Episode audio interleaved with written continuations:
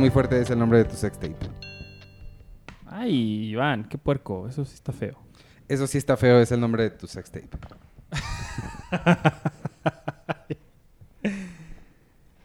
Oye, no sé qué número somos. Somos tres. Bueno, somos el número uno. Uno, dos, tres. Somos el número uno, pero Según no el sé. conde contar, uno, dos y tres. Así es como aprendí yo a contar. ¿Te acuerdas que yo te dije a ti que el conde contar en inglés era count? ¿Count? No manches, eso fue increíble, fue una gran revelación. O sea, es el count, count. ¿En serio sí se llama? Ajá. Es padrísimo. Pues bueno, aquí el conde contar también es como... El conde contar, pero allá es count, count. El conde contar. Aparte, no sé quién hacía el doblaje, pero lo hacía increíble. No Uno, era- dos, ¿No tres. es, el, no es el mismo de mi villano favorito? Eh, Estás haciendo la voz del villano favorito. A- ahorita por eso ¿Cuál me villano sonó. favorito? La- ¿De Gru? Gru. No, claro que Estás no. haciendo la voz. Es, es este Andrés Bustamante, Andrés ¿no? Busta- pero Andrés Bustamante no hizo al conde contar. Chance, sí. ¿Estamos seguros de eso? Oye, nos falta una persona en la mesa y tengo dos micrófonos. ¿Puedo hablar así? ¿Se escucha En- algo en diferente? sonido estéreo. Siento que no. Bienvenidos al podcast de Cine Premier número 153. ¿Cómo llevas la cuenta tan precisamente? Ah, porque tengo un aparato que donde lo apunto Mm. Y le sumo uno y Mira, digo, ah, no, estoy, no, es- no me está gustando tu respuesta condescendiente. ¿eh? Yo soy Iván Morales y me acompaña hoy, como todos los viernes, viernes. Estamos grabando en viernes, vamos a salir viernes en la noche. Discúlpenos. Estamos tardísimo, Discul- Estamos, estamos viviendo cosas. Estamos pero, viviendo cosas. pero tú te llamas como. Yo soy... ay, siempre, ya lo empiezo siempre con arroba penny. Hola amigos, ¿cómo están? Yo soy Penny Oliva y me pueden oír en Filmsteria y en Cine Premier y con Jean Christophe. Y la próxima en semana en Mi Cine, Tu Cine. Híjole, ya le reventaste los oídos a todo mundo, Arturo. Eso sonó bien Bueno, fuerte. eso y cuando decimos... Pido, ¿Qué? Ya pido- no. pido disculpas a nuestros podescuchas y a sus tímpanos. Pues así habla Este- Penny, ¿yo qué? ¿Y tú cómo te llamas? Yo todavía tengo un nombre, como dije la vez pasada. Yo Pero soy no Arturo dije, Magaña, No dije mi nombre. arroba Ah, sí. Artur HD. Penny Oliva. Y este. Sergio no está con nosotros otra vez. Tenoch Huerta, hay que decirlo, Oye. Tenoch Huerta este, habló con él y dijo, ¿qué pedo? No, de- Vamos a hablar tú y yo. te voy a y se lo llevó. Exacto. ¿Podemos hablar de Tenoch Huerta tantito? Ok. Empecé a ver Narcos 3, la tercera. Está bien padre. Yo no sé cómo le hacen. A mí, el tema de, de- de los narcos, la verdad es que también ya, ya, ya es como cansado. Además, es una realidad muy dolorosa que nos toca muy cercano a México. Es algo de lo que no necesariamente queremos estar viendo ni, ni, ni reviviendo, ¿no? Porque son cosas muy cercanas. Pero ajá. la verdad es que lo, lo hacen tan bien. O sea, a, pa- para, a mi gusto está tan bien eh, logrado el, el- el- el programa que incluso esta que ya ya están hablando del Chapo, ya están hablando de gente que está en los en los ¿cómo se llaman? en los encabezados ahorita y, y se, eh, creo que lo están tratando muy bien. Me, me- me está gustando mucho mucho esta temporada. Es interesante porque cuando y empezó, está increíble, por eso a ver. Cuando empezó la serie que salía Wagner Moura, Sí. que empezó en bueno, con todo lo que pasó en Colombia, en Medellín, eh, realmente la narrativa que ellos vendían en la serie era que no iba a llegar a los cárteles mexicanos. Dijeron, a ti te lo dijeron en el set, A ¿no? mí me lo dijeron, porque obviamente la pregunta obvia ahí era, oye, ¿y en qué momento van a hablar del Chapo y de todas estas personalidades? Este, y la respuesta que nos dieron tal cual era no, o sea, esto se va a concentrar en Medellín, la verdad es que no, no tenemos eh, pensado llegar como a, como a eso, pero pues a ver qué, qué va a pasar. Entonces, qué interesante que ahorita realmente, o sea, la lección es no les creas desde el principio. Porque Bueno, todo depende de cuántas temporadas les aprueben. Sí, particularmente Netflix es muy mentiroso en ese sentido de... Es que no, solo una. Me, me parece que no tienen permitido decir muchas cosas porque ni ellos saben si les van a aprobar otras temporadas, etcétera. Pero lo- lo- el acierto que sí, que sí tuvieron es que precisamente no hicieron, lo- el protagonista no es uno u otro personaje, ¿no? Porque en ese momento era Pablo Escobar, etcétera. Pero sabías que Pablo Escobar se iba a morir.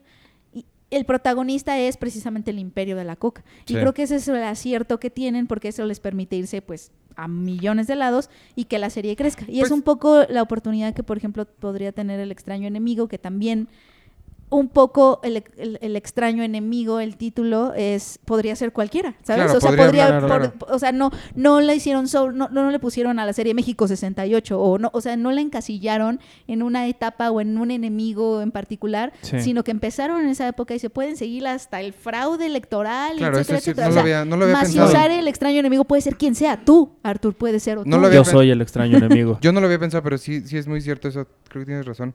Este, esta está curioso porque justo hablas de la coca. El, el- la temporada 1 y la 2 sí están muy ligadas. O sea, hay un. La, la primera es, es Escobar. La segunda es el cártel de Medellín. Este, con Damián Alcázar y su terrible acento colombiano. Eh, Todos tenían un terrible acento colombiano. De hecho, por eso es famosa Pero, Narcos. pero esta, o sea, de repente, de la temporada pasada para acá, no hay ninguna conexión, hasta ahorita por lo menos. Porque la temporada pasada terminó con. ¿Era, ¿Quién era? ¿Era Chama Yaspic? ¿Quién era? ¿Se acuerdan? Que sale como el Señor de los Cielos. Este. No, no me, no me acuerdo. Pero ya no la unen con esta. Esta es completamente independiente. De hecho, según yo, tendría que checar bien los años. Me corregirán si estoy equivocado, pero según yo, toman. eh, eh, sucede al mismo tiempo que Pablo Escobar. Porque se regresaron al 84. Mm, ok. Entonces, este. Es, es Diego Luna. Qué eh. Diego Luna es. Tú vas a saber mejor estos nombres, Arthur. Bueno, quizá tú también, Jessica. Este. Qué raro que me Miguel. Ángel. Félix. Miguel Ángel Ah, eh... Arellano Félix. Arellano Félix, sí. Este. Bueno, que- que si me estoy equivocando de nombre, es eh, algo así. Eh, empieza con él, pero es de marihuana. Es el imperio de la marihuana. O sea, en Mm. Colombia era cocaína, aquí es marihuana. Sí.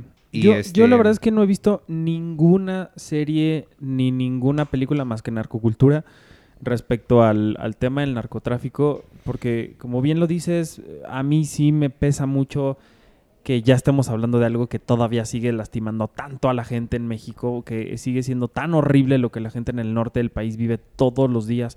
Aquí en la Ciudad de México tenemos de repente una cosa ya que no sé qué pueda pasar rara, pero el horror en el que viven las personas en Tamaulipas, en Sinaloa, en, en en Monterrey, todo eso a mí de verdad me, me, me duele tanto.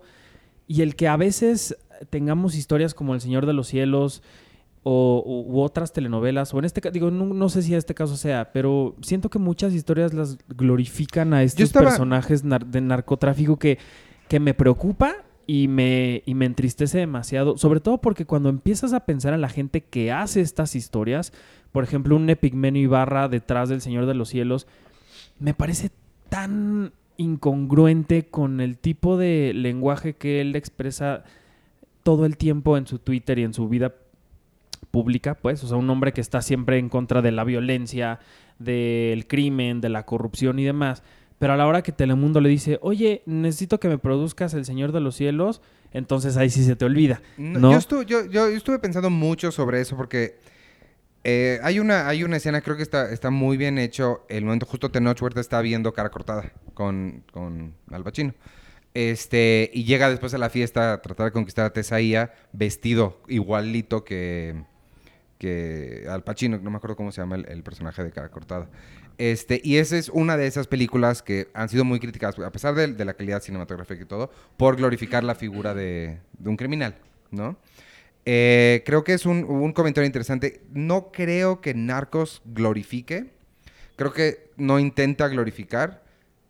Creo que sí muestra mucho el lado, el lado doloroso, el lado feo. El, sí pinta a esta gente como criminales. Nunca hace ver su estilo de vida como algo aspiracional.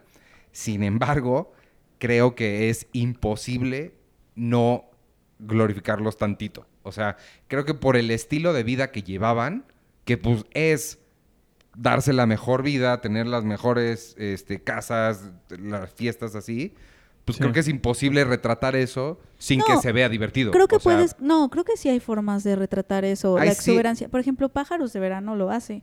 Y, y creo que lo que está diciendo Arthur tiene mucho que ver con, con lo que la directora nos dijo, que fue que ella cree que el problema de las series y de las películas que tenemos de narcotráfico es que no es tanto que, que, que haya... Que, que, sean ya, ya no originales, o sea, que, el narcotráfico se haya vuelto un cliché narrativo, ¿no? Eh, porque ya está en todos lados, sino que ella siente que más bien se cuenta de una misma de una misma forma, que es la externa, o sea, gente de fu- fuera de Latinoamérica, fuera de estos contextos es la que está contando un poco estas historias y rara eh, lo que está pasando es que nosotros mismos las estamos adquiriendo esa misma fórmula y las contamos como si fuéramos de fuera.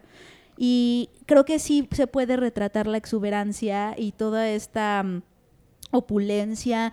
eh, sí, eh, como la estética narco que- de estas mansiones en la nada, bla, bla, bla, sin glorificar. O sea, sí creo Bueno, que yo sí no, se yo, puede- yo no he visto pájaros de verano. Puede ser que sí. Yo no, o sea, te digo, lo que, lo que sé lo sé por, digo, lo que estoy diciendo lo sé por las cosas que he visto, Es que- que, han sido sopranos y han sido, o sea, el padrino y cosas, cosas de estas. que, que son que son este precisamente anglosajonas etcétera Sí, total. y creo que la, la- la clave para para que esto mm, no se sienta así en Latinoamérica o en nuestras producciones latinoamericanas creo que sí la clave es no no desligar como a los personajes o a las situaciones de lo social porque creo, o sea, de cómo, des- o sea, cómo deshacen las sociedades o cómo se vuelven heridas en la sociedad o cómo se insertan en la sociedad, creo que eso es lo que no se debe de dejar de lado en nuestras producciones hechas aquí en Latinoamérica para que no se sientan justo que están o glorificando o están hablando de héroes por ahí. Lo que sí te voy, lo, lo que sí te voy a decir so- sobre eso, justamente ahorita acabas de hacer un muy buen punto que a mí no se me había ocurrido, pero sí, toda la temporada de Narcos, igual que Sopranos, parece existir en una burbuja donde no, donde nada más están ellos. Ajá, exacto. Sí Es tienes mucha razón en que no se retrata la Eso es, o sea, como que se tiene que insertar la herida en la sociedad. Creo que desde ahí es donde se pueden hacer películas interesantes o producciones interesantes, historias interesantes del narcotráfico. Y creo que es lo que, por ejemplo, hace Pájaros de Verano, que se estrena pronto y que sí les sí recomiendo que, que vayan a. Que ya está en la muestra, por cierto. Está en la muestra, véanla porque de verdad es ju- justo un ejemplo de esto. Es- son dos directores colombianos que agarraron una historia íntimamente colombiana, inherentemente colombiana, latinoamericana, de cómo llegó la marihuana o cómo se, se insertó desde el inicio este negocio de la marihuana en La Guajira antes de Pablo Escobar y sobre todo por qué la sociedad misma la aceptó o no se negó a ella, ¿sabes? Este era o sea no la veían como algo malo o en ese momento no era ilegal la marihuana o sea, como que tiene mucho que ver con eh, la legalidad de ese momento el contexto eh, el imaginario como que hacer todos esos lazos con la sociedad en la que se insertó creo que eso es lo que puede hacer que las producciones no se sientan como que están glorificando héroes porque entonces si no estás si no estás poniendo tus energías en mostrar eso te vas al otro que es efectista que es mira qué padre es súper cool y, y- Exacto. no Sí. Creo que, tam- o sea, no, no estoy tratando de decir que, que lo hacen ver súper cool y nada. O sea, sí, sí, tío, no, lo- no los ponen como héroes, pero creo que es, de nuevo, imposible. Si pones en, en una fiesta de gente actuando cool y vistiéndose cool, creo que era un poco im- difícil que no se vean cool, si es lo que están tratando de ser. Pero sí hace falta, sí hace falta un poco más de esa visión de como de la destrucción social que hay alrededor. En, en las temporadas de, de Pablo Escobar sí se ve cómo él transformó Medellín. Sí se ve que mm, el cártel de Cali, creo que hace rato dije que era la segunda del cártel de Medellín, es el cártel de Cali. Eh, Pablo Escobar está en Medellín. Este, sí se ve cómo él se adueñó del pueblo y cómo lo quería la gente. O sea, de cómo la gente de Medellín realmente lo veía a él como una figura increíble. Sí. Esa, Ahora, esa parte sí, sí se ve. ahora, otra cosa, eh, hablar de, de una historia que todavía sigue en curso, a mí me parece que también no es nada objetiva, ¿no? Digo, no porque la serie, eh, no sé en qué, en- no sé ni siquiera que esté contando la, la tercera de Narcos, por lo mismo de que no he querido como ver nada de eso, no, no sé bien de, de dónde a- hasta dónde llega. Pero la gente que no sepa, ahorita el Chapo Guzmán está teniendo su serie de, de juicios en Nueva York y cada uno de estos juicios ha sacado cosas que están resonando en México. Ya acusó de sobornos a, a Vicente Fox, a Felipe Calderón, que son los dos expresidentes, a Enrique Peña Nieto, que es el que está ahorita todavía. Entonces es una, historia que sigue todavía en curso y que tiene a tanta gente metida que pues, yo no sé qué tan difícil será contar una historia nada más por encimita o, o no atreverte a, a- a explorar Ahorita como el, otros el- caminos. el Chapo no es algo relevante ahorita. ¿No? Eh, Es Miguel Ángel Félix Gallardo, lo acabo de, de- de investigar, quien hace Diego Luna. Es el... Lo que cuenta Narcos es que fue el primer capo, le llaman el, el padrino, porque es a quien logró juntar a todos los cárteles para funcionar en uno solo. Hizo como un sindicato de, de cárteles para que todos estuvieran en sincronía para la producción y exportación de la marihuana. El, Chapo es ahorita, sí se, eh, y esta parte sí la, la criticaría yo muy fuerte, porque es imposible para mí, por lo menos que me muevo en este mundo, que me la paso viendo franquicias y animales fantásticos y Han Solo, me es imposible no hacer el, el- la equivalencia o el símil cuando va pasando un güey así y le dicen, hey tú, ¿cómo te llamas? No, pues Joaquín, pero que hay muchos Joaquines, me dicen Chapo. Y no pensar como en Han Solo, ya sabes, como cuando pasa alguien así que tú sabes que en la franquicia Sí. se va a volver importante después, pero ahorita nada más te lo mencionaron y es como, ¡Ah! es él. Es imposible no sentir eso, pero pues, eh, no es un güey, no es una, no es Han Solo, pues sí es una cosa real. Entonces, e- ese tipo de menciones sí se me hacen como, como feas porque, pues parece que nada más lo están haciendo como para, "Ah, ¿ya vieron quién está ahí? ¿Sí me explico lo que estoy Sí, diciendo? como, Sí, claro. como cumplir una lista, ¿no? Ajá, com- y, y- y todos los que, los pues que es salen que te son... remite a fenómenos como el de Luis Miguel, que la gente lo veía Exacto, mucho exacto. para ver quién salía ahí, porque, ay, mira, ahí está él. y Sí, o- Exacto. y diálogos como de, oye, ¿ya viste? Ahí está el negro, tiene un programa de radio. Ajá. Entonces ya sabes que, Que es Alejandro. González Iñárritu. Exacto. Sí, así hay, Sí. así hay varias cositas. Yo Lo no- cual yo me no- parece peli- un poco peligroso porque están jugando un poco a la temporalidad de, de la mente y de la memoria de los, de los espectadores. Ahorita estás jugando con muchas como pistas o claves para que la gente descifre quiénes son, pero si esto lo ven en 50 años, no sé si va a ser tan fácil que la gente diga, ah, Pues, quién sabe qué tan Pues relevante sea en igual, 50 creo que lo que salta de eso es que se siente como un narco cinematic universe. Sí, es que es eso. Y es ahí donde como que lo popularizas de cierta forma que se convierte en cultura pop.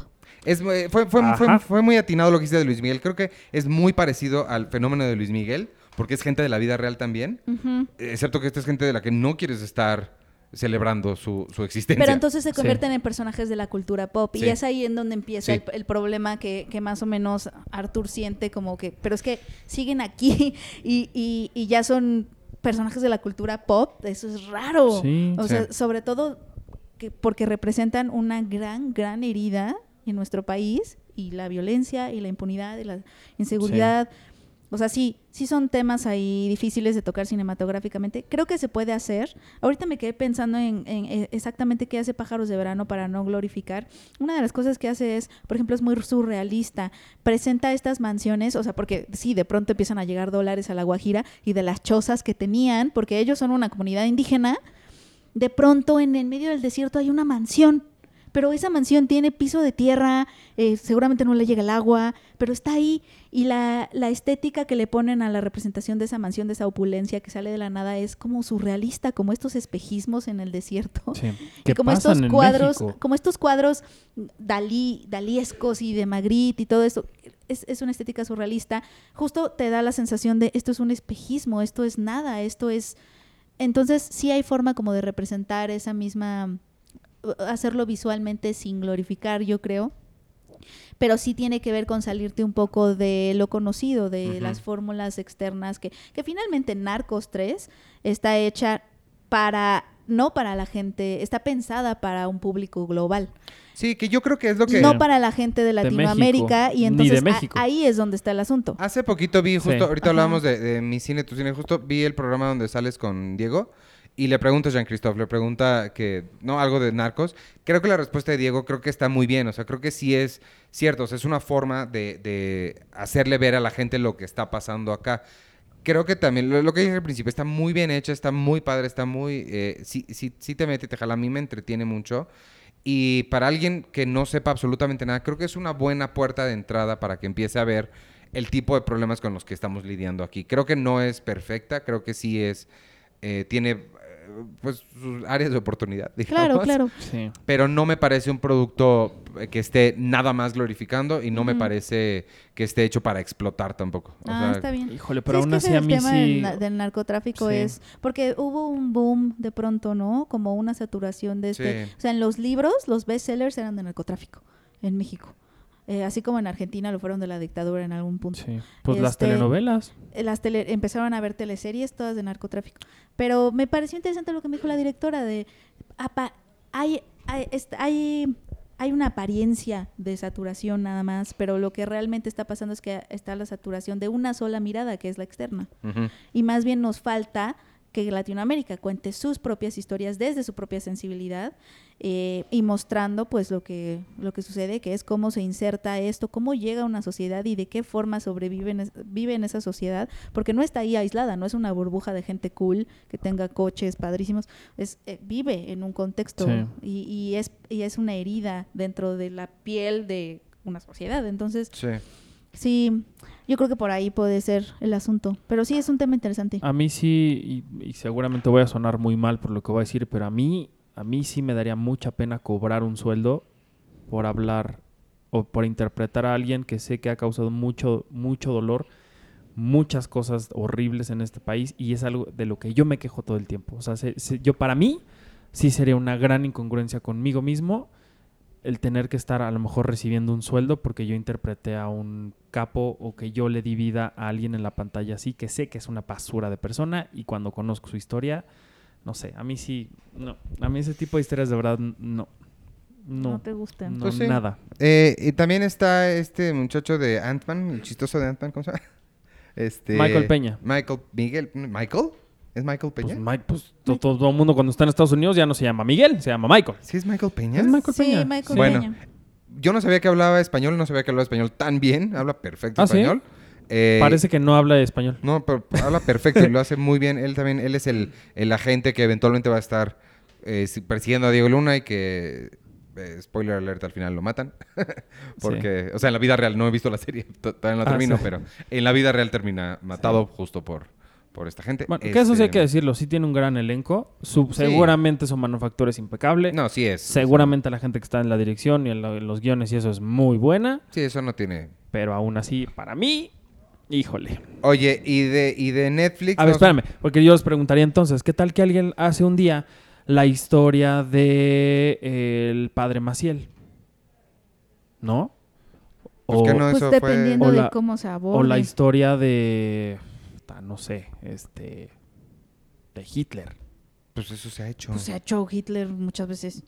Bueno, del padre Maciel entonces, quedémonos con... Pero eso también. Pues o sea, gente dependiendo, mexicana. dependiendo de cómo se aborde, yo creo. Porque de hecho yo sí creo que el cine sí tiene que ser reflejo de sus tiempos. Es decir, el cine sí tiene que estar eh, cerca de lo social y de lo real. O sea, es- entonces, pues si es parte de la realidad, pues no, es Sí. parte del cine. Pero, pero yo sí creo que hay formas de abordar las cosas. O sea, si, si empieza a ser otra vez este jueguito de, ay, ahí está tal, tal, y se empiezan a convertir en personajes de la cultura pop, de pronto. Sí, pues como Eso, los- eso es sí, lo que está raro. son, yo lo sí. siento raro, Sí. ¿no? O sobre, sea, como... sobre todo porque en el caso del Chapo era, eh, o sea, el personaje, yo, yo no sé si en la vida real era realmente, empezó como chofer o no sé qué de, de- de este cuate, no sé si realmente era parte o no, pero aunque sí fuera parte, era muy innecesario mencionarlo, el personaje no es relevante. O sea, está en la mesa sentado con ellos y alguien le pregunta su nombre, nada más porque sí. Sí. O sea, y es un name check. O sea, sí lo sentí muy como, como cuando salía Araceli Arámbula o no sé quién. Yo no me sé los Sí, nombres de, las Luis celebridades. Miguel, como de, ay, ahí está. Luis Miguel que ustedes se ponen aquí a discutir, ay, es que la boda de Yuri, no sé qué. Ajá. Sí lo sentí así y, y porque es muy innecesario. Digo, mencionar a, a- a, no sé, a otro de los, de los personajes importantes, relevantes a, a- a Miguel Ángel Félix es una cosa. Pero mencionar a alguien que no es relevante para ahí, pues es una muy diferente. Bueno, es que no sé qué tan relevante sea el Chapo ya. O sea, si, si bien ahorita yo no sé por qué está esta como tendencia en algunos medios e incluso entre algunos políticos de minimizar el, el- el- el papel y, el, y la envergadura del Chapo como el gran capo del siglo, eh, yo sí creo que realmente fue el pues de todas esta de toda esta historia de, de narcotraficantes el más importante, el más Pero para esta temporada no va a ser, porque pues, pero no sé si tenga que ver. Es que digo, No no, sé. no, no sé, o sea, no sé ni de dónde va ni a dónde termina esta tercera de Narcos, pero, pero pues de que el Chapo es, es, sigue siendo una persona totalmente importante para la vida política y social de este país. Sí, claro. Sí lo es.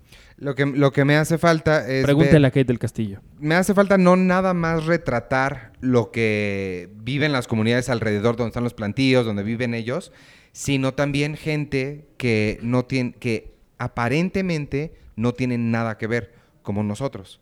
O sea, es decir, yo, yo no fumo marihuana, pero conozco gente que fuma marihuana. Eh, eso, por ejemplo, o sea, yo tengo gente de, de- de mi grupo social que fuma marihuana. Sí. ¿De dónde está saliendo esa marihuana? ¿Y por qué es tan cool ahorita hacerlo cuando... de- o sea, sí, sí, sí me explico lo que estoy Sí, diciendo. claro, sí, sí, sí. Eh, eh, eso, Sí, por el- un, eso por un lado. Y, y el otro lado que a mí me gustaría también explorar es... Digo que esto ya se sale completamente de, de la temporada de ahorita de Narcos. Pero sí, quizá tú sabes, Artur. Ahorita se acaba de volver legal la marihuana recrea- recreativa en Estados Unidos, en Los Ángeles, en California. sí. ¿Esa marihuana de dónde sale? No es la de aquí, ¿verdad? De México. O sea, sale de aquí ilegal a, a través del narcotráfico y allá se vuelve legal. Sí. Nosotros... Es que eso la- es lo que se me hace... Hay, hay dos frases que a mí me han simbrado muchísimo cuando las escuché. La primera no me acuerdo quién la dijo, pero dijo, toda la droga, toda la droga que se mete a Estados Unidos, que es el principal consumidor de drogas en el mundo, es traída o, o pasa por México y nosotros estamos pa- pagando con sangre sí, ese tráfico de esa droga. no se queda aquí, yo lo sé. Lo que termina ya siendo en una en una noche de peda, de, de excesos, lo que sea, te trae un detrás una historia de sangre. Pero lo que pregunto brutal. es si la no, no hay una legisla una, una ley, algo en Estados Unidos que la que se vaya a vender en estas cosas de forma legal la tienes que estar cultivando aquí atrás. No tengo idea. Y no tengo la menor idea. Y la segunda frase que te iba a decir ahorita es, Olga Sánchez Cordero, que va a ser la nueva secretaria de, de Gobernación, dijo una frase que también me, me cimbró muchísimo, que decía, ¿cuánta sangre no hay en el churro que te estás fumando de Sí, mota? eso a mí me... Entonces ahí también yo dije, la verdad es que, o sea, sí es una, es una realidad muy, muy, muy fuerte. Se supone que, que, que ahora con la, la aprobación de, o la, o la legalización de la marihuana aquí en México, se justo se va a hacer eso. Lo que se Se va, que ya no tenga tanta sangre. ajá, se, Sí. va, se va a hacer legal la producción y la comercialización. No sé si en Estados Unidos, a la hora de que la aprobaron también o la legalizaron, también se haya legalizado la producción. Yo- sí. Seguramente sí. Sí, definitivamente sí, pero no sé si... Lo que yo quiero es saber si es requerimiento que la, que la cu- cultiven allá. Sé que pueden, pero les va a salir más caro cultivarla allá que traerla de aquí. Mi pregunta es si, ser. si es obligatorio que la tienen que... No sé. Eso sí, no Habría tengo la menor idea. Oigan, bueno, pues de, de Netflix, bueno, nos quedamos en Netflix porque estamos, sin Sergio somos muy serios al parecer. Ay, sí, Sergio estaría es- ahorita así como de ya, ya. Checo ya se hubiera ya. ido porque va a decir que esto es el podcast de proceso. Sí. Oye, no, pero sí hay que hablar de Roma, ¿no? No hemos por eso- hablado de Roma, por ni de la película, ni del el Ah, fenómeno. Ni del imperio, Ahí Ni voy. del imperio. Ahí voy, por eso dije... ni de, la colonia. Guardias. de Netflix, nos quedamos en Netflix porque ahorita ya se estrenó, ya ahorita mientras hablamos, puedo escuchar, es más, no sé por qué nos están escuchando, cuando podrían estar en una de las tres tristes salas que está No, pasando ya hay más, ya hay más, ya hay más. calmen, Ya hay calmen, 22. calmen, y justamente de eso creo que es importante que, que lo hablemos, no lo hemos mencionado mucho, de la película en sí, tal cual de lo que nos pareció, bueno, a los tres nos encantó, pero podemos hablar con más detalle, eh, ¿les parece más adelante? Creo que vale la pena centrarnos ahorita un poquito en, en lo que está pasando. en el creo debate, que, sí. Creo que es, es muy interesante lo que, lo que ha sucedido. Tenemos opiniones diferentes aquí en esta misma mesa porque Arturo cree que él sabe cómo funcionan las cosas.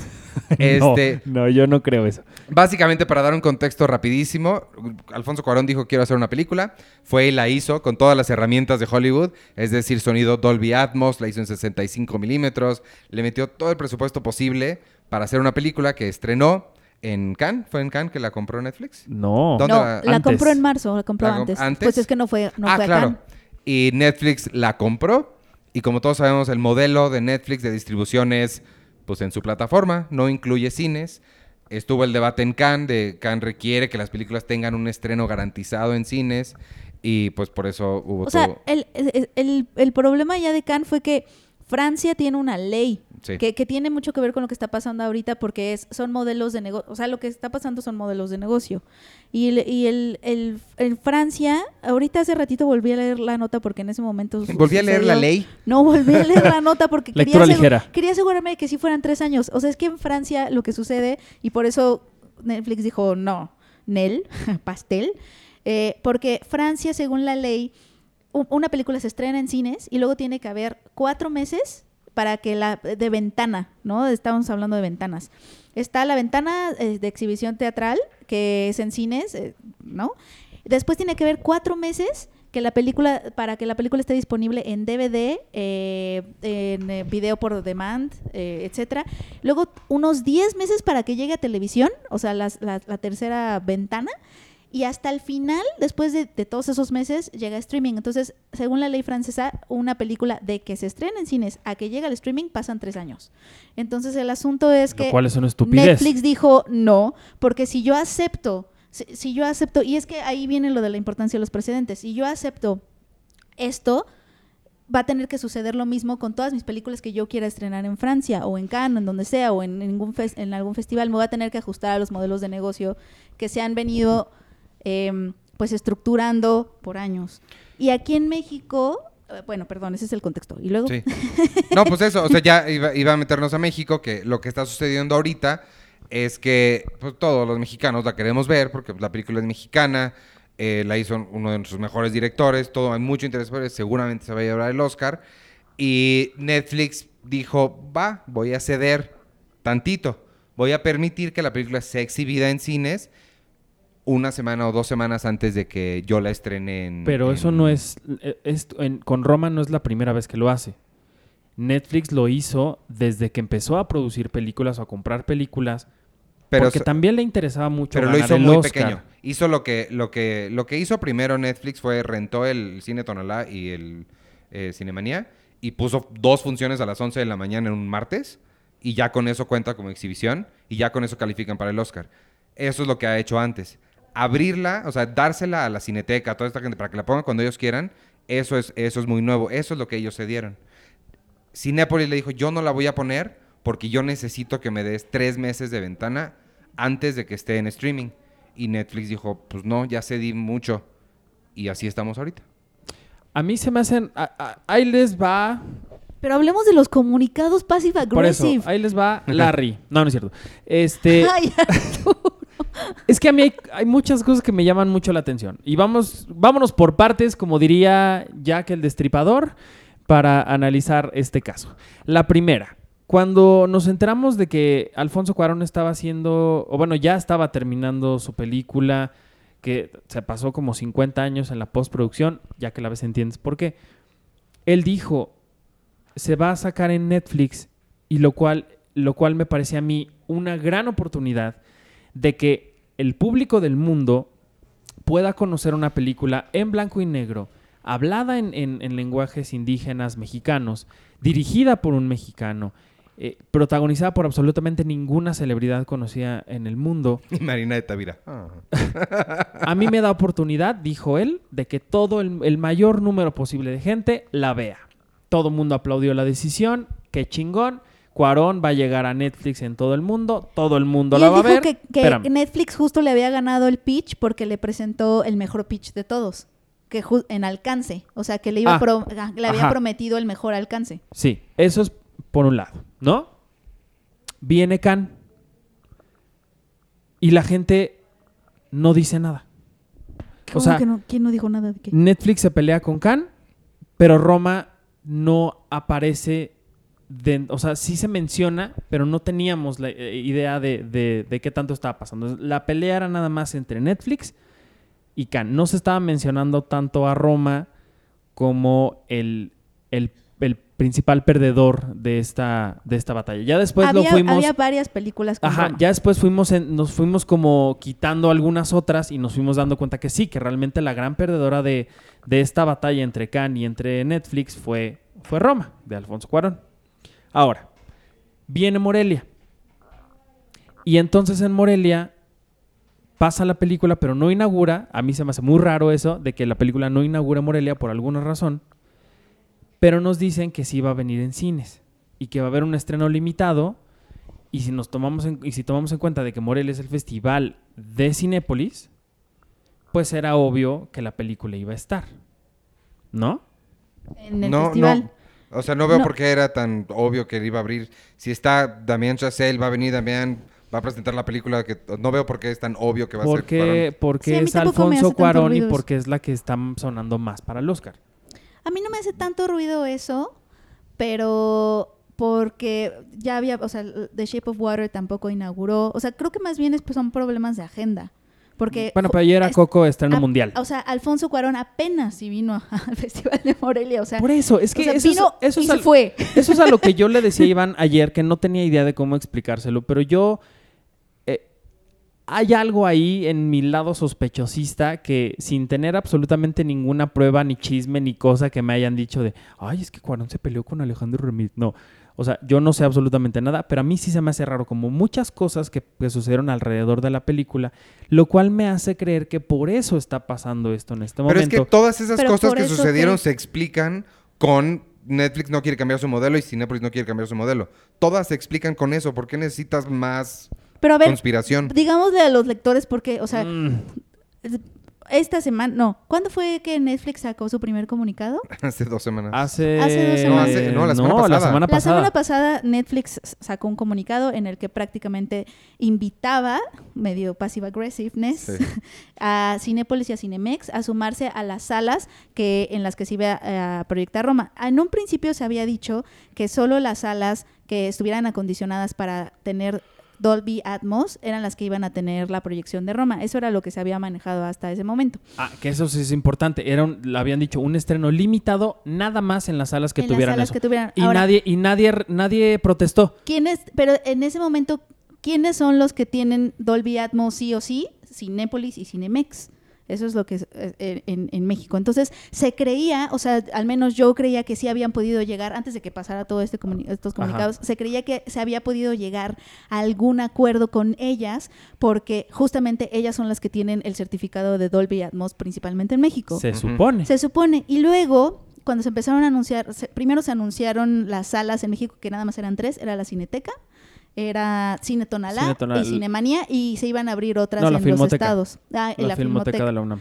Este, y no, no veíamos a Cinepolis y a Cinemex, y entonces inmediatamente salió este comunicado en donde te daban a entender precisamente que no habían llegado a ningún acuerdo, porque... Pero Netflix querían exponer que no habían llegado a ningún acuerdo. es que eso es lo que me parece muy interesante. Lo que me parece muy interesante es la estrategia de ambos, de ambas, este para exponer al otro, para echarse un poco la bolita en Sí, esta no, pues, situación. to- total. Y es ahí donde yo creo, o sea, no, no me pasa lo de Arthur, pero al menos a nivel eh, hasta donde sabemos, eh, son dos modelos de negocio que están tratando de imponerse uno al otro. Uno que lleva toda una tradición de años en donde el theatrical release se divide en ventanas y cada parte de la cadena de esa exhibición tiene su tiempo. Es decir, los cines tienen tres meses antes de que salga en otro lado, después viene, venía el DVD, después viene la tele, después como que Cinepolis y Cinemex quieren seguir trabajando bajo esos términos, eh, que no, no nos queda tan claro que funcione para todas las películas, por, sobre todo en las películas del cine mexicano que, o sea, que prácticamente os las dejan un fin de semana y luego les cambian horarios, Sí, que, etcétera. que es- también es una gran hipocresía de Cinépolis. En su, come- en su comunicado dice, es que nosotros necesitamos mínimo tres semanas de exhibición antes de no sé qué. Cuando en su vida, una película que no sea una comedia romántica de videocine, bueno, una comedia romántica porque ya otras compañías hacen, hacen comedias románticas, están más de una semana. Que me digan una película mexicana, un drama, que haya estado más de una semana en el cine. Bueno, seguro amores perros, pero ajá, entiendo el punto. O sea, ¿de cuándo acá vienen los mártires del cine mexicano de Cinépolis a decir, ay no, yo necesito tres semanas para pasar una película mexicana como se debe? Ay, por favor, Y, y que es- no sean ridículos. Y es eso, esta, esta batalla comunicadazos es la que es muy Pero es que- interesante. Deja- Porque esa batalla, espérame, espérame, porque esa- eso sí es bien importante. En, en esta batalla de comunicadazos, como dice Penny, es el primer comunicado de Netflix es, ahí está la película, ¿eh? Nosotros la ofrecemos a quien quiera, como dando a entender el, pues no la han querido, pero ahí está, se las estoy ofreciendo gratis y llévensela como está, ¿no?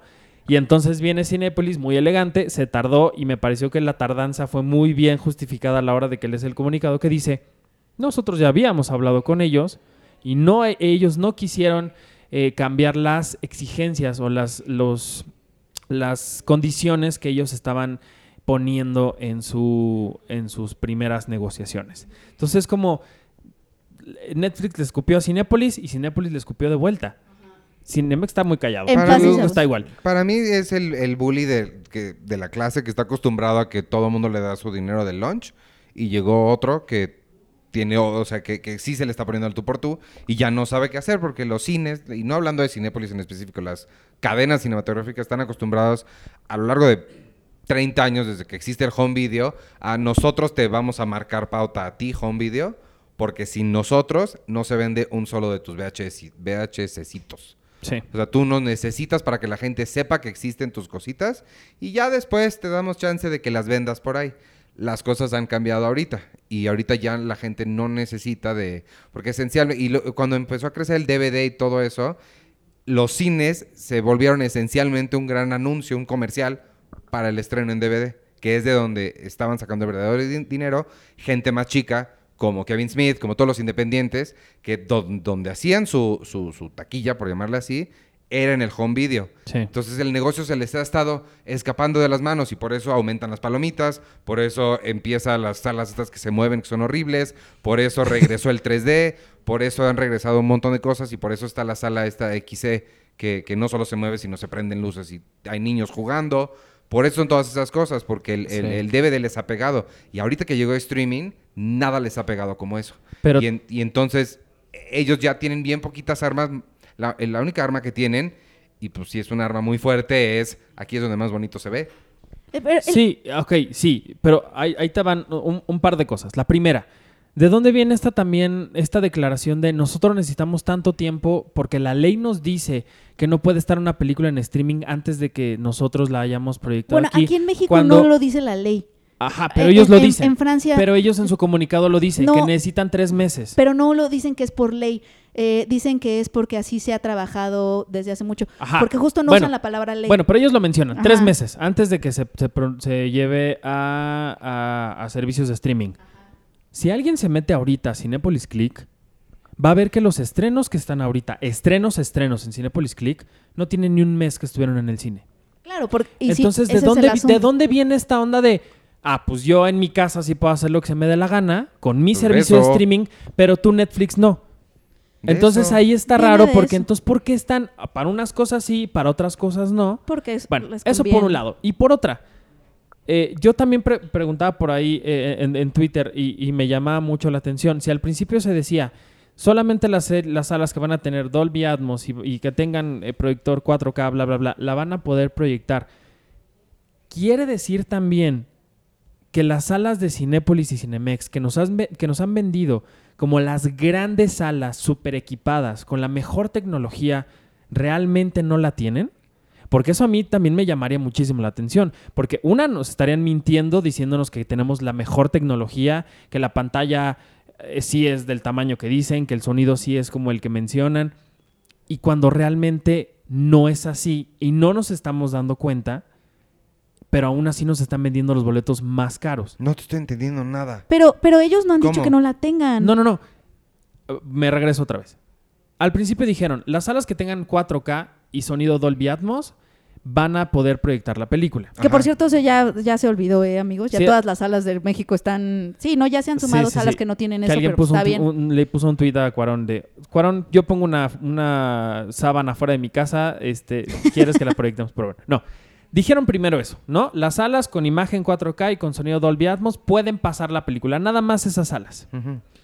¿Qué pasaría si Cuarón está tan picky con las salas de, de donde se está exhibiendo, que tienen que calibrar el audio como tiene que ser y las- los proyectores como tienen que ser? ¿Qué tal que todas estas salas que nos han dicho de Cinépolis y Cinemex que tienen 4K y que tienen sonido Dolby Atmos realmente no lo tengan? ¿Pero por qué, ¿Qué no tal? lo tendrían? No lo sé. Estoy, estoy asumiendo algo. No, no, pero, o sea, bueno, en primera, no, eso no se puede, porque cuando tienes la certificación, igual que la certificación THX, no, no vas a Tepito, imprimes una placa y la pones. O sea, sí es... A los, a- ¿Cómo Bueno, se llama? Santo la Domingo con los gente- La escribanos. gente que, que- que nos escucha en otros lados de la República, incluso aquí en la Ciudad de México, no me va a dejar mentir. Hay salas, que- salas de estas dos grandes cadenas que sus, de entrada sus butacas son horrendas, pero la imagen de la pantalla y del sonido es muy, muy baja. Sí, pero no creo que sean las que están certificadas como Dolby Atmos. O sea, Pero realmente, o sea, pero ¿dónde, dónde- cómo sabemos que la de Plaza Universidad está certificada? porque tiene una placa afuera que dice. Le hacen mucho ruido a las cosas que certifican con eso y con THX. Sí, bueno, creo que eh, el, eh, Sergio Díaz, hablamos con él eh, eh, hace poquito y me dijo que una forma de, ahora que la vayan a ver en, en Pero dile a la diferentes quién salas, es, quién es Eh, Sergio persona. Díaz es el supervisor de sonido de Roma, amigos, que es una de las de la, de la- de las características más destacadas de la película. Eh, un tip para saber si, si tu sala tiene Dolby Atmos, ahora que la van a ver en, en- en salas, arriba de ustedes eh, se le llama cielo y si, eh, el, el chiste es que tiene sonidos arriba y atrás de ti. Por eso se, por eso se llama Dolby Atmos de atmósfera, porque Ujú. tú estás adentro de la película. Entonces Sí. tienes sonido 360. Entonces fíjense si arriba de ustedes suena el agua, por ejemplo, que empieza, que eh, Roma empieza con una escena Las, donde las pueden ver, hay hay agua bocinas. pizza. o sea, Exacto, o sea, dense cuenta como de los sonidos que tienen y así es como se pueden dar cuenta que están en una sala Dolby Atmos. Creo que también lo, lo importante de este, de este asunto es entender que para bien o para mal, nos guste o no, eh, Netflix la compró. Entonces Netflix tiene derecho a hacer lo que quiera, ¿no? Sí. No tiene por qué cambiar su ca- ceder ante las condiciones de Cinepolis y Cinemex porque Netflix la compró, nos guste o no. Yo creo Sí, que eso es, eso es como, como importante. Eh, entender. Y lo otro que hay que entender, ay, se me fue, era otra cosa que, que, que creía importante. Lo otro que hay que entender es que eh, también en el, en el comunicado de Cinépolis, eh, como que también quiso, quiso decir, no, pero y no es por el dinero, porque voy a donar, también porque quiere donar donar, la la taquilla, taquilla. ¿no? Eh, pero son dos modelos de negocio que están, o al menos así lo veo yo, están queriendo no sentar precedentes en su negociación. yo creo que es la parte más importante. Eh, que eh, para Cinépolis si cede sentaría un precedente para sus próximas negociaciones y para Netflix si cede sentaría precedente para sus otras próximas Y- negociaciones porque van a estar negociando todo el tiempo. Y la cosa con Cinépolis que hay que recordar en este precedente que sentarían es que Cinépolis no es, hay que recordar muchísimo que Cinépolis no es nada más Cinépolis México. Cinépolis es una de las cuatro o cinco cadenas de cines más grandes del mundo. O sea, Cinépolis tiene salas en India, tiene salas en Brasil. El- el- la, la gente de Cinépolis se codea diario con los dueños de AMC, que es la principal exhibidora en Estados Unidos, con la principal exhibidora de Asia, con la principal exhibidora de Europa. Si uno de los grandes cinco cede en una de estas cosas, pone en aprietos a las otras cuatro. Porque entonces eh, Netflix Asia va a poder decir, ya lo hicieron en México. No hay razón. O sea, una vez que, que sentas ese presidente, ya los demás se pueden agarrar para decir, ya viste que sí funciona, no pasó nada, no se cayó el mundo y tú ganaste. Entonces, si lo hicieron allá, te va a funcionar a ti también. ¿Creen que es re- como reticencia al cambio también como de los Por hábitos? Totalmente, totalmente. Es nada más eso. es- o sea, Es nada más eso. Digo, yo, yo he dicho muchas cosas de Cinépolis, pero tampoco ellos tienen toda la culpa. También están lidiando con lo que decías hace rato. Yo soy un cabrón, yo Cinépolis soy un cabrón y ah, pongo mis reglas, pero llega otro cabrón igual que yo y entonces me está poniendo mi... Entonces me empiezo a pelear con él porque ya estoy perdiendo un poco yo el mandato, pero el otro también se está portando mal. Y aquí también Alfonso Cuarón está tomando una postura rara. Porque por un lado está quejándose de que su película tiene más salas en, Corea del Sur que en México, pero no explica por qué. O sea, desde que él, él vino a Morelia, no ha vuelto a hablar con absolutamente ningún medio mexicano. Ha hablado con todo el mundo, pero con ningún medio mexicano se ha tomado más de tres minutos para sentarse a platicar de este tipo de situaciones que también vienen Habló con dentro. mi cine, tu cine. Mm. Pero, ¿qué le- pero les dijo algo de No, esto. creo que no entraron a la exhibición. Es que justo ese es el tema. Eh, no está queriendo hablar de, de este tema que es un tema dentro del, del universo de Roma y dentro de lo que, de lo que está sucediendo con, con- con su película.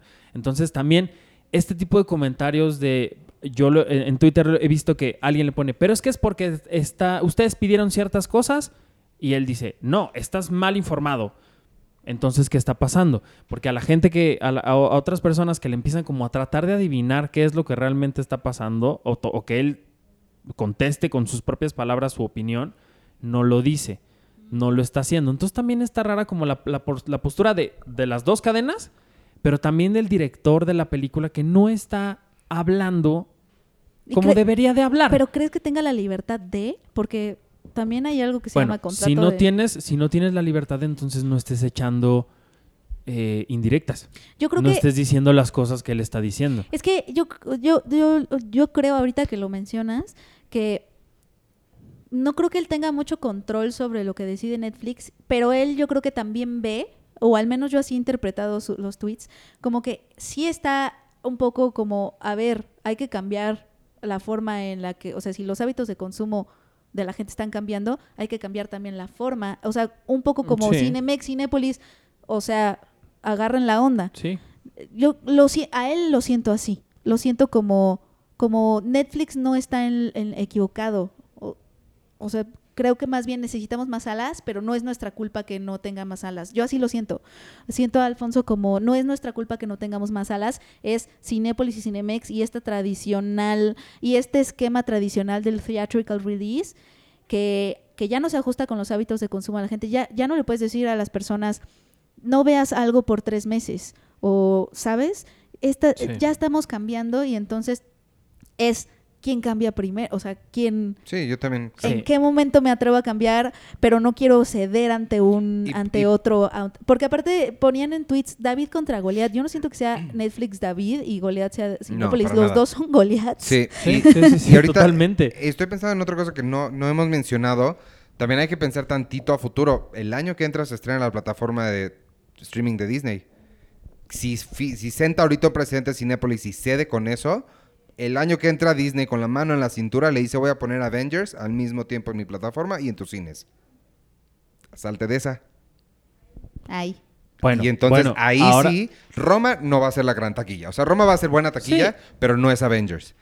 Y si, si ellos permiten que hagan eso, ahí se les cae, pero completito, todo, o sea, todo el negocio de los superhéroes. ¿Qué es lo que te decía? Si Cinépolis se dio el lujo de perder. ¿Cuál fue? Este. Suicide Squad.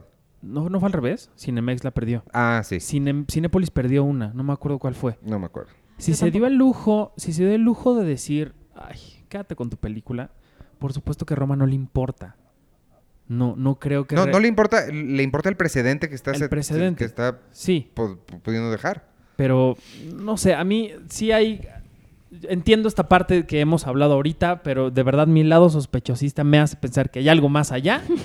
hay algo ahí raro, de verdad. Y la actitud también de Cuarón me, me, me, me brinca mucho, me, me hace como, no sé, como que me da mucha, eh, pues, no desconfianza, pero es raro que... Te dejan nadado. que no, que no, que no hable más de algo que, que debería de estar A hablando. lo mejor no ¿Quién puede. sabe? Sí, quizá Pero es lo no que te digo, si no puede hablar, entonces que no esté dando ahí sus indirectas. es que pues yo creo que sí le ha de pegar, si quiere decir algo. Claro que le pega.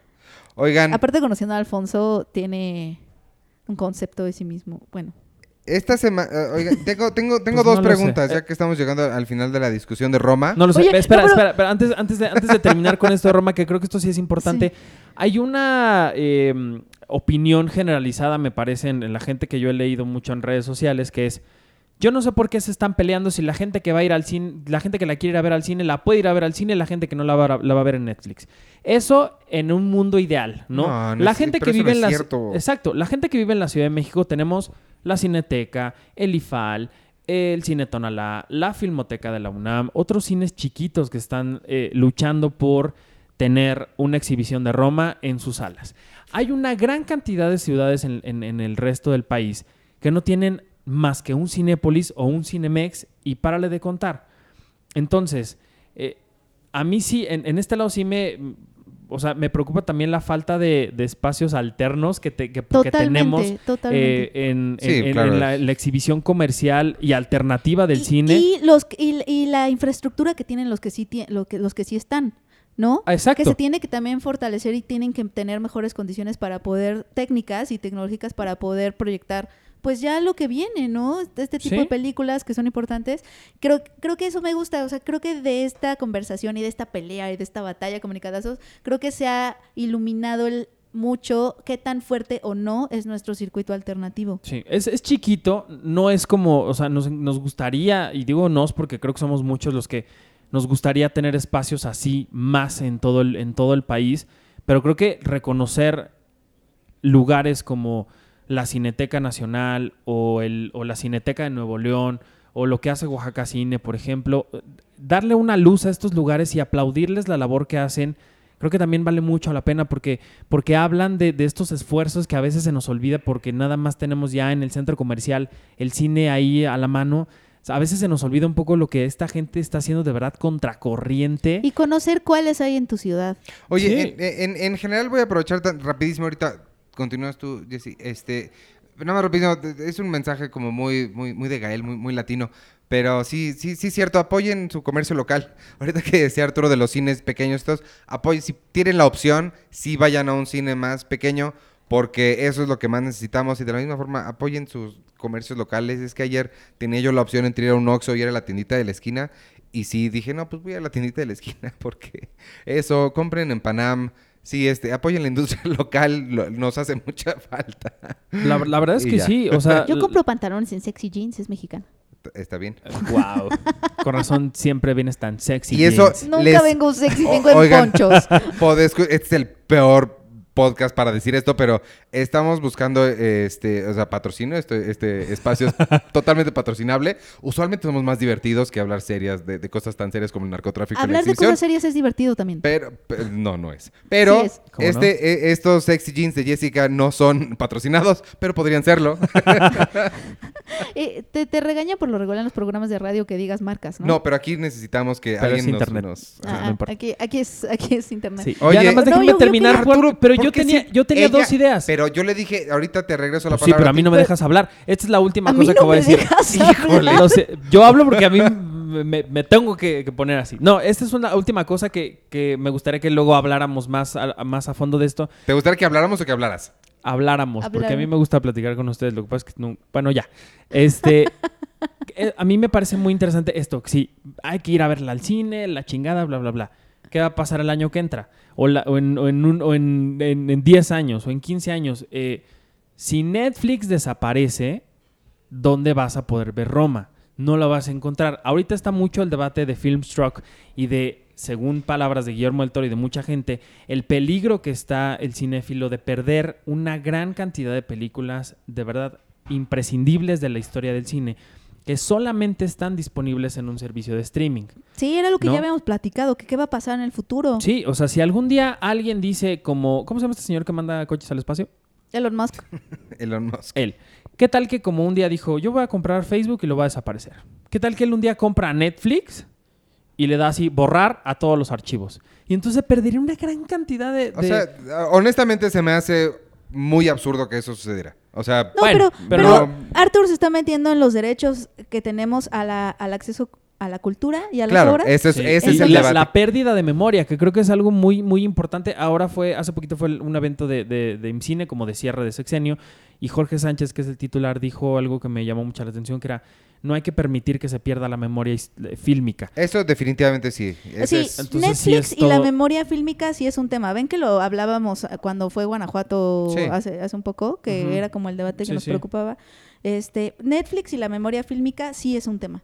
Sí, sí es un tema, Sí. porque ahorita está empezando apenas a hacer, pero que al rato que tenga 60 películas, 60 romas de, de diversos directores, solo las vas, vas a poder consultarlas si tienes suscripción a Netflix. Ese es el asunto. sí. Sí, o hace no mucho Vera Anderson, nuestra corresponsal en Los Ángeles, mencionaba que hubo un caso de demanda hacia los creadores de Stranger Things y que la peti- una de las peticiones de la demanda era que borraran Stranger Things de, de Netflix. Ya Entonces, tuvimos imagínate- esta conversación en el podcast. Bueno, pero es importante. Imagínate que si la borraran, ¿qué va a pasar? ¿No? Solo en, el- en la piratería de la esquina, a ver si la encuentras. Sí, eh, sí, la verdad la preservación Pues- y Netflix sí es un tema. Pues Sí. yo soy el único de nosotros tres de esta mesa que todavía colecciona physical media. O sea, ah, yo también. Ay, Iván, claramente, no hablando? sé por qué mientes. tienen No sé por qué mientes y No, yo Porque, ya a ver, no, estoy a dos películas de salirme de, Ajá. de mi casa. ¿Qué No. son? Espera, no, espérame, espérame, espérame. ¿Qué es? no mientas por convivir. ¿Cuál es el, for- el- el- el formato que tienes?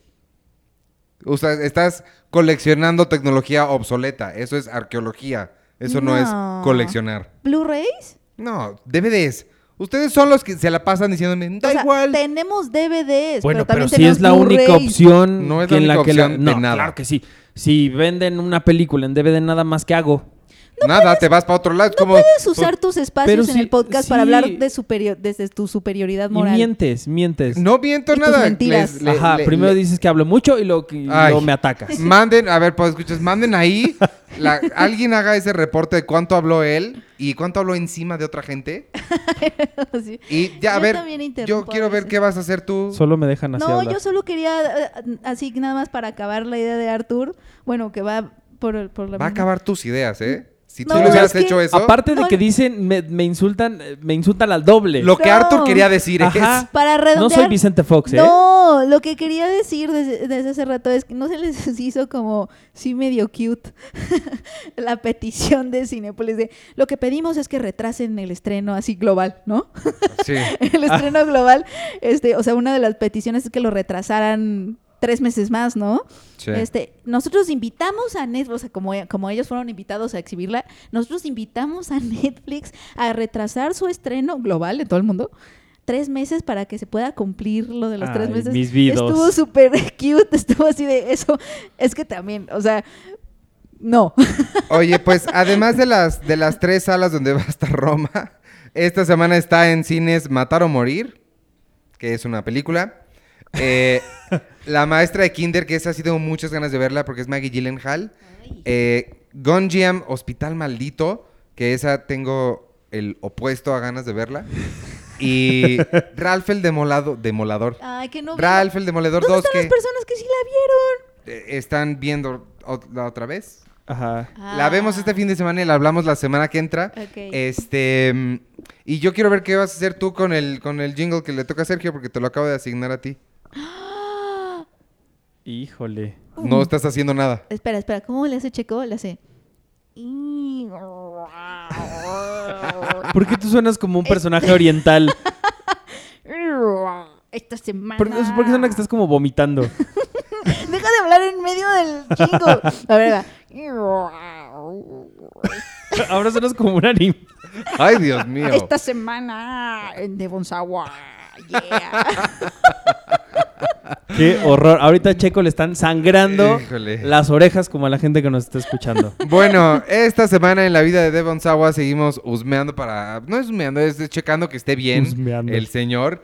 Está muy bien porque ahorita es Thanksgiving en Estados Unidos. Ahorita nos van a decir los podescuchas a qué le dan gracias este año. Eh, Devon Sawa no dice a qué le da gracias, pero está compartiendo videos y el pavo que se está comiendo con sus hijos. Ya saben que allá en Thanksgiving se comen pavos. Entonces, pues al parecer ya dejó Grecia Nice. se fue a Estados Unidos o su familia voló para allá con él, quizá. Y están pasando Thanksgiving allá juntos. Y pues, pues qué padre, se la han de estar pasando. ¿Qué vas a hacer si un día así Devon Sawa pone algo, algo como. Yay, acabo de entrar a la cienciología o algo así. ¿Qué va a pasar contigo? Y, Pues, con, y hablar. con tu relación con Devon Sawa. Pues hablaremos de lo, de lo loco que se volvió, yo creo. Este, tenemos comentarios esta No, no, semana. eh, eh, ¿Qué? ¿El jingle ¿Qué? de salida? Ah, sí. Esta semana en Devon Sawa. Yeah. Híjole. Ay, qué horror. La semana pasada preguntamos qué actor o actriz, aunque físicamente no se parezcan nada a ustedes, les gustaría que los interpretara en una película. Pennywise nos dijo que Edward Norton, Damián Corea Contreras, Leonardo DiCaprio, claro, o sea, pura... Órale. Luis Fernando Ibarra dice que Andrew Garfield, Adrián Duarte, Ben Affleck, em, sin duda, eh, Isaac Falcón dice que sin duda Leonardo DiCaprio y narrada por Samuel L. Jackson, mi vida está llena de motherfuckers. Órale. Oh. Oye, me encantó la de Lulu Petit. Eh, creo que hace, hace un par de semanas que no nos escribía Lulu. Creo, Lulú. creo que Hola, Lulu. Creo que si pudiera escoger alguna actriz que me interpretara en el cine, sería sin duda Sasha Grey. En cierto modo ya lo hizo. Ericito dice, si alguien tuviera que interpretar mi vida, siempre me imagino a Logan Lerman. Rubén Strudent, uy, Paul Dano. Básicamente soy un dude que tiene una suerte de perro, por no decir perdedor. Siento que Paul Dano podría dar el ancho. Y Crucio dice, antes que nada, no leyeron los comentarios de aquí del sitio. No, se me fue. Esa fue mi culpa, pero estos son del sitio. y respondiendo a la tengo los de YouTube ya. a la pregunta de la semana, me gustaría que me interpretara Emily Blunt. Ay, a mí también me gustaría que me interpretara Emily Blunt. Sería genial. A mí me gustaría que me dijera los buenos días, Emily Blunt. Buenos días. ¿Quieres que leas los de, los de YouTube? Sí, sí, sí. Bueno, Vero H. Marín dice Ana Kendrick y lo dice muy emocionada. Uy, Anna Kendrick. Alris dice Idris Elba o Tom Hardy. Fernando Urbano dice mi momento. Idris Elba y Tom Hardy son o Tom muy Hardy. diferentes. Así lo puso él. Por eso, son dos personas Oh. muy Bueno, él, Órale. él- él tiene una, una- un rango muy amplio. Fernando Urbano dice mi momento favorito de Diego Luna en el inicio de Rogue One y el final. Dice, hagan que abrir la revista suene la canción de Penny. Ah. Estaría increíble. ¿Ves cómo si la piden, Artur? Tú que no confías en ella. Tortura. Es como cuando Chuy nos habló en su columna de esta tortura con cosquillas. Así La- es escucharte cantar. David Vázquez dice, a mí claramente me gustaría que me interpretara Ryan Reynolds. Eh, Fernando Urbano nos escribió cinco comentarios más. Eh, pero, eh, dice, mi astronauta favorito es Jay Gyllenhaal en Life. Y para la pregunta de esta semana, igual me gustaría que Jay Gyllenhaal me interpretara. Ah, esa es una gran opción. A mí y vuelve a decir, padre. haga Sí. la sección de Devon Sawa en inglés para que se lo enviemos y lo escuche. Luis Barra dice, a mí me gustaría que me interpretara Winona Ryder y la dejaría improvisar todo lo que quisiera en el film. Así la historia sería más entretenida. Saludos desde Durango. Oh. Oh.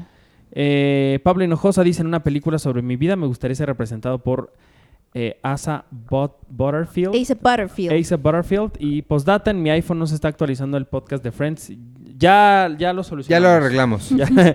David Lara dice, eh, soy alto, tierno y buena onda y tengo cabello chino. Creo que un, to- un joven Tom Hanks quedaría perfecto. Ándale. Órale.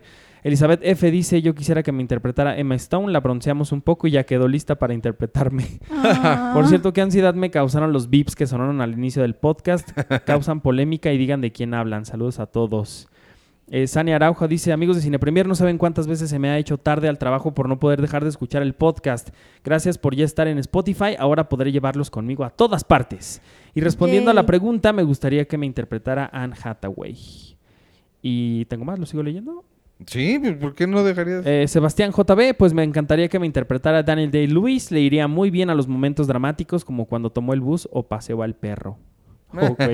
Estoy esperando su gira latinoamericana de podcast en vivo, a ver cuándo llegan a Lima. Acuérdense que el 15 de, de diciembre vamos a estar todavía en un lugar por anunciar y en un horario por anunciar, pero 15 de diciembre no hagan planes todo el día. Pero De- luego te vamos a visitar en Lima. Dice, eh, dice, él es de Lima. Dice, muy fan de todos, en especial de Penny. Postdata, no soy, no soy uno de sus primos. Yay. Eh, Brandon Sánchez dice Cameron Monaghan de Gotham. Eh, en nada se parece a mí, pero bueno, se vale soñar. Checo Amelo del Jingle Rayado, rayado hace unos podcasts por tu gallo, dice. Ah, caray. Oh. Eh, creo que sí. ah, bueno, Lulu Petit ya leíste el comentario de ella. Eh, Yuritsi Pérez dice: Hola, tengo dos opciones de actrices para que me interpretaran en una película: Lily James o Melissa Benoist. Me identifico con Uf, su Melissa interpretación de, de cara. Empecé a ver In a Few Words, en pocas palabras, que no se llama In a Few Words. ¿cómo No, se, llama Explained. Explained. Y está increíble. Ojalá nos den su opinión de Narcos México. Pues ya hablamos. de Ah. eso. Ya, ya te la dimos, mira. Uy. Te adivinamos el pensamiento. No, Sí. bueno. Y son un chorro más. No sé si leerlos todos. Pues si quieres lo- lo- los dejamos para, para la siguiente vez porque ya nos está comiendo el tiempo. ¿Qué vamos a preguntar esta semana? Eh, ¿Qué, peli- qué película les gustaría ver en streaming y en cines? No, ¿qué, qué se les ocurre? ¿Que les gustan los narcos? ¿Cuál es tu narco ¿Cuál es favorito? tu narco no. favorito? No, ¿qué tal algo como de, o se- o sea, s- qué otros, ya que estamos, digo, más, más en la seriedad del asunto, ¿Cuál es tu Eh, revista Proceso favorita? ¿cuál es tu periodista político favorito? No, ¿qué, ¿a qué cines alternativos van? O sea, si en sus... O Órale. sea, donde, donde, digo, a lo mejor damos a conocer y salen en los comentarios Sí. lugares que no conocemos, cineclubes. Órale. Eh, Ah, está padre. O sea, Pero que nos digan el nombre y la dirección. Sí, exacto. Eso o sea, está si padre. ustedes conocen, si tienen proyectos cercanos en sus ciudades Órale. eh, o en sus países, digo, en Lima, etcétera, eh, que nos digan, que nos digan eh, qué hay por allá y a dónde han ido y qué les ha gustado, Sí, para que a lo padre. mejor otros sepan. Aprovechamos la oportunidad Está para darle. Sí. difusión Sí. a lugares alternos de exhibición. Me gusta. Este, Así sea la sábana yo- en tu casa, en el patio de tu casa. yo voy a recomendar, porque me queda cerquita, el Film Club Café en Satélite, donde están los, ¿cómo dije? Los tlatonis de Satélite. Está bien padre el museo, ¿ya la vieron? Véanla. Este, y ahí está el Film Club Café. Y ustedes no pueden decir ni la Cineteca ni el Cine Tonalá, a ver qué dicen. No, a mí me gusta la casa del cine, la que está en está. Uruguay. Es una salita así como en un barecito y está es en una Uruguay. salita chiquita. Esa está bonita. La bueno, calle de en la Uruguay. calle Bueno, de yo sí, yo sí voy mucho a la cineteca porque me queda caminando de mi casa. O sea, sí, sí. pero todo el mundo conoce la Cineteca. pero ah, también voy mucho a la filmoteca. Ah, mira, ese A la- quizá no mucha gente el sabe Centro que puede Cultural Universitario de la Filmoteca de la UNAM. Ahí está, bien hecho. Bueno, pues a ver en, do- qué... en donde va, va a estar, bueno, no, la, sí, en la sala Julio Bracho ya se abrió la preventa para Roma, amigos, por Ajá. si quieren. Este, bueno, vámonos. Yo soy Iván Morales. Eh, me pueden seguir en arroba Iván Morales. Acuérdense que en- de seguirnos en todas las redes sociales de Cine Premier, arroba Cine Premier con la E al final. Twitter, Facebook, Instagram, en Spotify. Ya estamos en Spotify. Acuérdense el 15 de diciembre, ahí vamos a estar en vivo.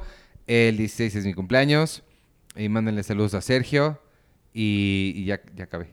Creo que ya Díganle que, que ya le robé su jingle. Qué triste. Y despídense ustedes.